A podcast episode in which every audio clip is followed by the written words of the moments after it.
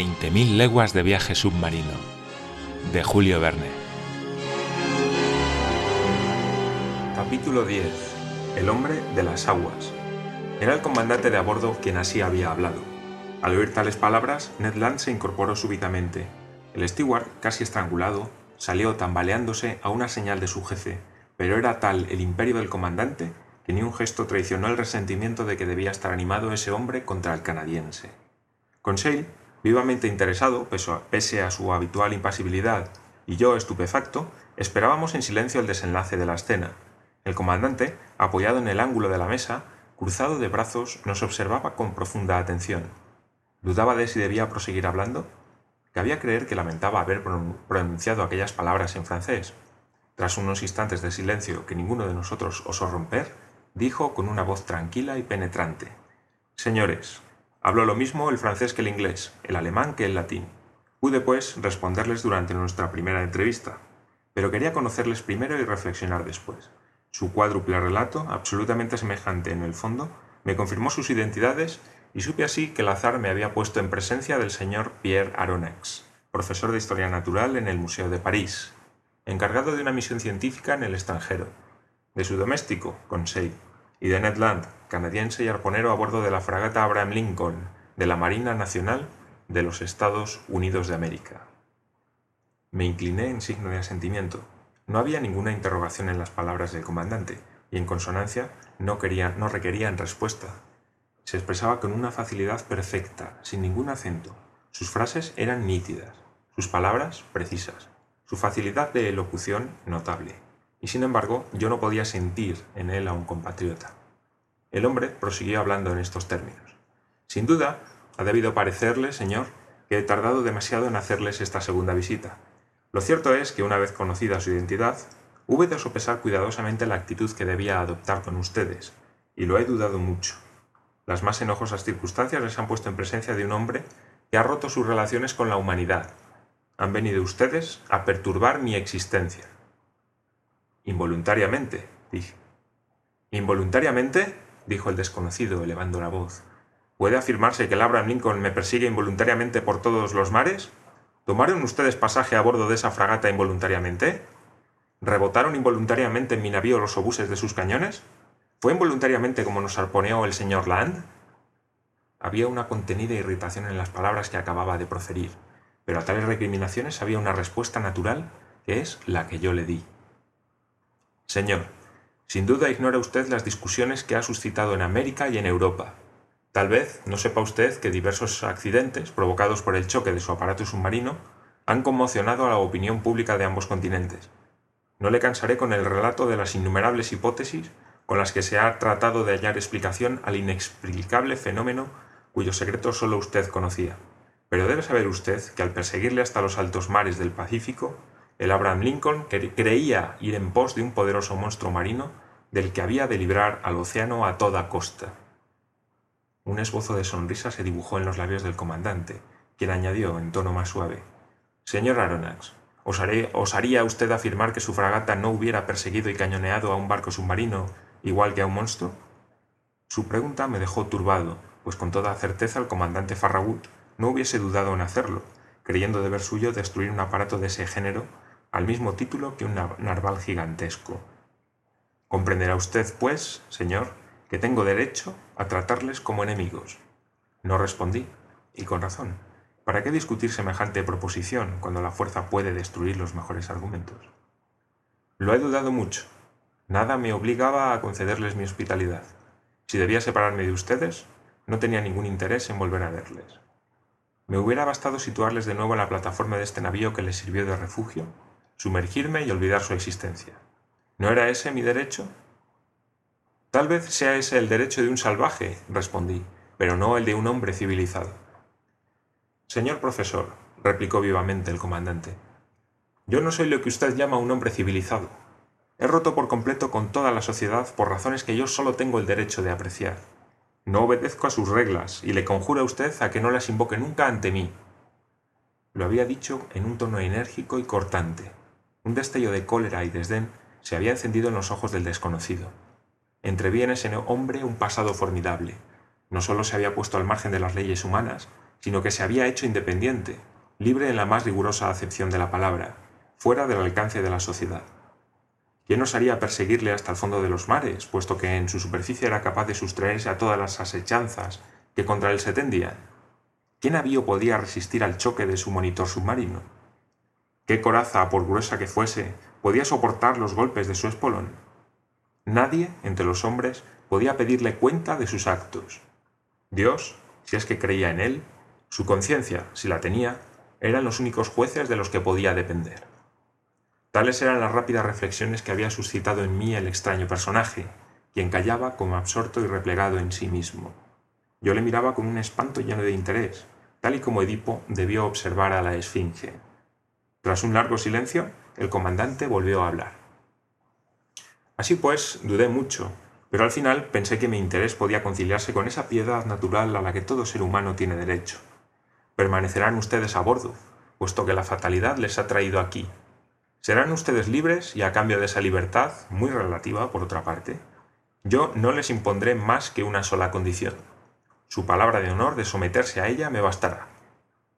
Diga usted, señor, respondí. Supongo que esa condición es de las que un hombre honrado puede aceptar. Sí, señor, y es la siguiente. Es posible que algunos acontecimientos imprevistos me obliguen a encerrarles en sus camarotes por algunas horas o algunos días, según los casos. Por ser mi deseo no utilizar nunca la violencia, espero de ustedes en esos casos, más aún que en cualquier otro, una obediencia pasiva. Al actuar así, cubro su responsabilidad. Les eximo totalmente, pues debo hacerles imposible ver lo que no debe ser visto. ¿Aceptan ustedes esta condición? Ocurrían allí, pues, cosas por lo menos singulares, que no debían ser vistas por gentes no situadas al margen de las leyes sociales.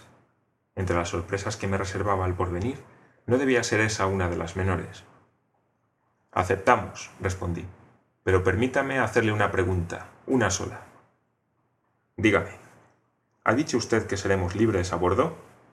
Totalmente. Quisiera preguntarle, pues, qué es lo que entiende usted por libertad. Pues la libertad de ir y venir, de ver, de observar todo lo que pasa aquí, salvo en algunas circunstancias excepcionales. La libertad, en una palabra, de que gozamos aquí mis compañeros y yo. Era evidente que no nos entendíamos. Perdón, señor, proseguí. Pero esa libertad no es otra que la que tiene todo prisionero de recorrer su celda, y no puede bastarnos. Preciso será, sin embargo, que les baste. ¿Cómo? ¿Debemos renunciar para siempre a volver a ver nuestros países, nuestros amigos y nuestras familias? Sí, señor, pero renunciar a recuperar ese insoportable yugo del mundo que los hombres creen ser la libertad no es quizá tan penoso como usted puede creer. Jamás daré yo mi palabra, intervino Ned Land, de que no trataré de escaparme, yo no le pido su palabra, señor Land, respondió fríamente el comandante. Señor, dije encolerizado a mi, a mi pesar, abusa usted de su situación. Esto se llama crueldad. No, señor, esto se llama clemencia. Son ustedes prisioneros míos después de un combate. Les guardo conmigo cuando podría, con una sola orden, arrojarles a los abismos del océano. Ustedes me han atacado. Han venido a sorprender un secreto que ningún hombre en el mundo debe conocer, el secreto de toda mi existencia. ¿Y creen ustedes que voy a reenviarles a ese mundo que debe ignorarme? Jamás. Al retenerles aquí no es a ustedes a quienes guardo, es a mí mismo. Esta declaración indicaba en el comandante una decisión contra la que no podría prevalecer ningún argumento. Así pues, señor, dije, nos da usted simplemente a elegir entre la vida y la muerte, ¿no? Así es, simplemente. Amigos míos, dije a mis compañeros, ante una cuestión así planteada, no hay nada que decir, pero ninguna promesa nos liga al comandante de a bordo. Ninguna, señor, respondió el desconocido. Luego, con una voz más suave, añadió. Ahora, permítame acabar lo que quiero decirle. Yo le conozco, señor Aronnax. Si no sus compañeros, usted al menos no tendrá tantos motivos de lamentarse del azar que le ha ligado a mi suerte. Entre los libros que sirven a mis estudios favoritos hallará usted el que ha publicado sobre los grandes fondos marinos. Lo he leído a menudo. Ha llevado usted su obra tan lejos como le permitía la ciencia terrestre. Pero no sabe usted todo. No lo ha visto usted todo. Déjeme decirle, señor profesor, que no lamentará usted el tiempo que pase aquí a bordo. Va a viajar usted por el país de las maravillas. El asombro y la estupefacción serán su estado de ánimo habitual de aquí en adelante No se cansará fácilmente del espectáculo incesantemente ofrecido a sus ojos. Voy a volver a ver en una nueva vuelta al mundo submarino, que quién sabe quizás sea la última, todo lo que he podido estudiar en los fondos submarinos tantas veces recorridos. Y usted será mi compañero de estudios. A partir de hoy, entra usted en un nuevo elemento, y verá usted lo que no ha visto hombre alguno, pues yo y los míos ya no contamos, y nuestro planeta, gracias a mí, va a entregarle sus últimos secretos. No puedo negar que las palabras del comandante me causaron una gran impresión. Habían llegado a lo más vulnerable de mi persona, y así pude olvidar por un instante que la contemplación de esas cosas sublimes no podía valer la libertad perdida. Pero tan grave cuestión quedaba confiada al futuro, y me limité a responder. Señor, aunque haya usted roto con la humanidad, quiero creer que no ha renegado de todo sentimiento humano, somos náufragos, caritativamente recogidos a bordo de su barco, no lo olvidaremos. En cuanto a mí, me doy cuenta de que si el interés de la ciencia pudiera absorber hasta la necesidad de la libertad, lo que me promete nuestro encuentro me ofrecería grandes compensaciones. Pensaba yo que el comandante iba a tenderme la mano para sellar nuestro tratado, pero no lo hizo, y lo sentí por él. Una última pregunta, dije en el momento en que ese ser inexplicable parecía querer retirarse.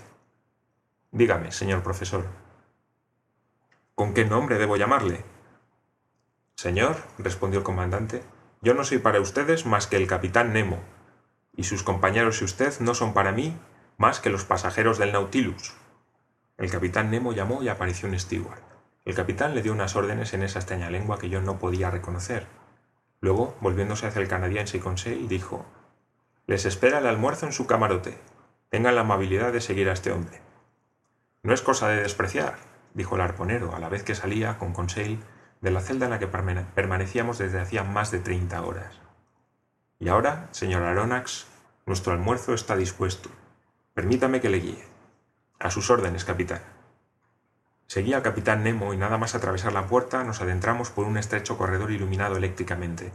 Tras un recorrido de una decena de metros, se abrió una segunda puerta ante mí. Entré en un comedor decorado y amueblado con un gusto severo.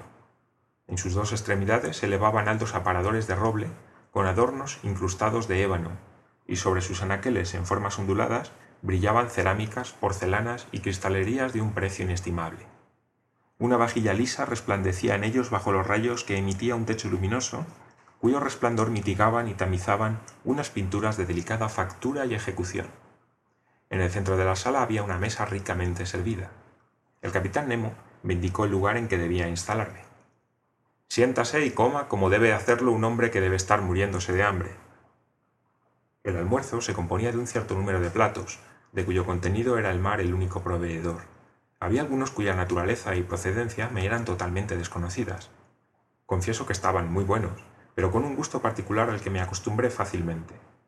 Me parecieron todos ricos en fósforo, lo que me hizo pensar que debían tener un origen marino. El capitán Nemo me miraba. No le pregunté nada, pero debió adivinar mis pensamientos, pues respondió a las preguntas que deseaba ardientemente formularle. La mayor parte de estos alimentos le son desconocidos. Sin embargo, puede comerlos sin temor, pues son sanos y muy nutritivos. Hace mucho tiempo ya que he renunciado a los alimentos terrestres sin que mi salud se resienta en lo más mínimo. Los hombres de mi tripulación son muy vigorosos y se alimentan igual que yo. ¿Todos estos alimentos son productos del mar? Sí, señor profesor, el mar provee a todas mis necesidades. Unas veces echo mis redes a la rastra y las retiro siempre a punto de romperse, y otras me voy de caza por este elemento que parece ser inaccesible al hombre en busca de las piezas que viven en mis bosques submarinos. Mis rebaños, como los del viejo pastor de Neptuno, pacen sin temor en las inmensas praderas del océano. Tengo yo ahí una vasta propiedad que exploto yo mismo y que está sembrada por la mano del Creador de todas las cosas. Miré al capitán Nemo con un cierto asombro y le dije Comprendo perfectamente que sus redes suministren excelentes pescados a su mesa. Me es más difícil comprender que pueda cazar en sus bosques submarinos, pero lo que no puedo comprender en absoluto es que un trozo de carne, por pequeño que sea, pueda figurar en su menú. Nunca usamos aquí la carne de los animales terrestres, respondió el capitán Nemo. ¿Y eso? pregunté, mostrando un plato en el que había algunos trozos de filete. Eso que cree usted ser carne no es otra cosa que filete de tortuga de mar. He aquí igualmente unos hígados de delfín que podría usted tomar por un guisado de cerdo. Mi cocinero es muy hábil en la preparación de los platos y en la conservación de estos variados productos del océano. Pruébelos todos. He aquí una conserva de holoturias que un malayo declararía sin rival en el mundo. He aquí una crema hecha con leche de cetáceo y azúcar elaborada a partir de los grandes fucos del Mar del Norte. Y por último, permítame ofrecerle esta confitura de anémona que vale tanto como la de los más sabrosos frutos. Probé de todo, más por curiosidad que por gula, mientras el capitán Nemo me encantaba con sus inverosímiles relatos. Pero el mar, señor Aronnax, esta fuente prodigiosa e inagotable de nutrición, no solo me alimenta, sino que también me viste. Esas telas que le cubren a usted están tejidas con los visos de ciertas conchas bivalvas, teñidas con la púrpura de los antiguos y matizadas con los colores violetas que extraigo de las aplisias del Mediterráneo. Los perfumes que hallará en el tocador de su camarote son el producto de la destilación de plantas marinas. Su colchón está hecho con la zostera más suave del océano. Su pluma será una barba córnea de ballena, y la tinta que use la secretada por la jibia o el calamar. Todo me viene ahora del mar, como todo volverá a él algún día. ¿Ama usted el mar, capitán? Sí, lo amo. El mar es todo. Cubre las siete décimas partes del globo terrestre. Su alimento es puro y sano. Es el inmenso desierto en el que el hombre no está nunca solo, pues siente estremecerse la vida en torno suyo. El mar es el vehículo de una sobrenatural y prodigiosa existencia. Es movimiento y amor. Es el infinito viviente, como ha dicho uno de sus poetas. Y en efecto, señor profesor, la naturaleza se manifiesta en él con sus tres reinos, el mineral, el vegetal y el animal. Este último está en él ampliamente representado por los cuatro grupos de zoófitos, por tres clases de articulados, por cinco de moluscos, por tres de vertebrados, los mamíferos, los reptiles y esas innumerables legiones de peces, orden infinito de animales que cuenta con más de 13.000 especies, de las que tan solo una décima parte pertenece al agua dulce. El mar es el vasto receptáculo de la naturaleza, fue por el mar por lo que comenzó el globo, y quién sabe si no terminará por él. En el mar está la suprema tranquilidad. El mar no pertenece a los déspotas. En su superficie pueden todavía ejercer sus derechos inicuos, batirse, pelearse, devorarse, transportar a ella todos los horrores terrestres, pero a treinta pies de profundidad su poder cesa, su influencia se apaga, su potencia desaparece. Ah, viva usted, Señor, en el seno de los mares, viva en ellos, Solamente ahí está la independencia. Ahí no conozco dueño ni señor. Ahí yo soy libre. El capitán Nemo cayó súbitamente en medio del entusiasmo que le desbordaba. ¿Se había dejado ir más allá de su habitual reserva? ¿Habría hablado demasiado? Muy agitado, se paseó durante algunos instantes. Luego sus nervios se calmaron. Su fisonomía recuperó su acostumbrada frialdad y volviéndose hacia mí dijo, ¿Y ahora, señor profesor, si desea visitar el Nautilus, estoy a su disposición.